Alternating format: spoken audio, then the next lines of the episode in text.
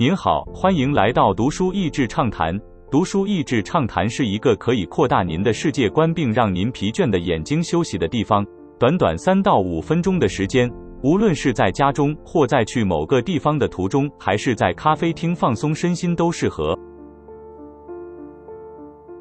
这次要介绍的书是亚马逊上面 Kobe Bryant 推荐的。退休后的他继续精彩，不但赢得了一个奥斯卡短片的奖，更是开始与一些作者写书和一个组织曼巴体育学校，鼓励下一世代的年轻运动员能全面性思考、及时反应，提升整体竞赛能力，而非单独只看技巧，并培养更宽广的眼界和全人的平衡发展。赢在起跑点的迷思，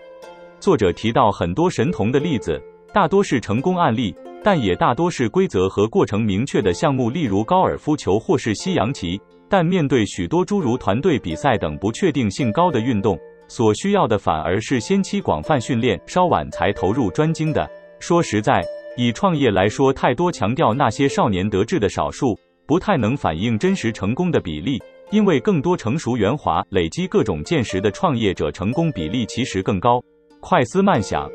回想一下求学时代，快速记得的东西，似乎也是考完试就最快遗忘的，反而是挣扎许久、反复思考，或是要花一番力气推导的结论，才是真正属于自己消化内化的学习。因此，作者也请读者一起思考，教育制度要如何鼓励这些慢想的珍贵经验，跳脱经验的思考。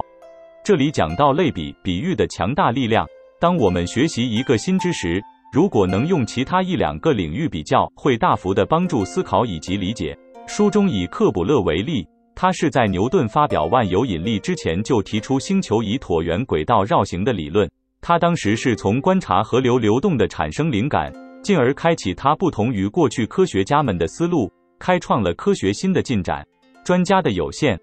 这里讲到另一个有趣现象：为什么专家常常预测错误？有时可能是因为需要预测的东西属于高度不确定性的，例如经济、股票等等，都有太多人性的影响。太专精用一个面向，往往会忽略了其他因素。因此，可以采取专家的观点，但要知道观点不同于预测。学会放下熟悉的工具，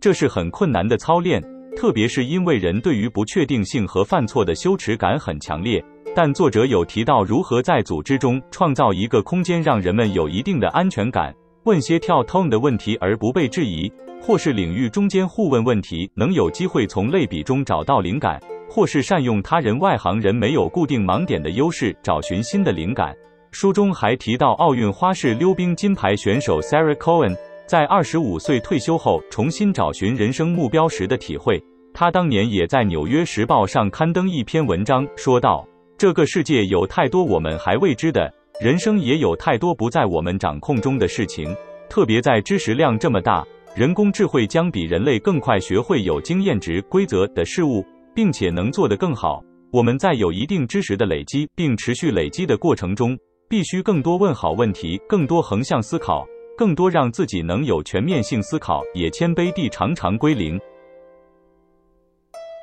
今天的内容就到此为止了，十分感谢大家收听读书益智畅谈节目。如果对我们的内容感兴趣，欢迎浏览我们的网站 n 点 net 和关注我们的粉丝团读书益智，也可以分享给您的亲朋好友。欢迎继续关注我们下一期节目，下次见。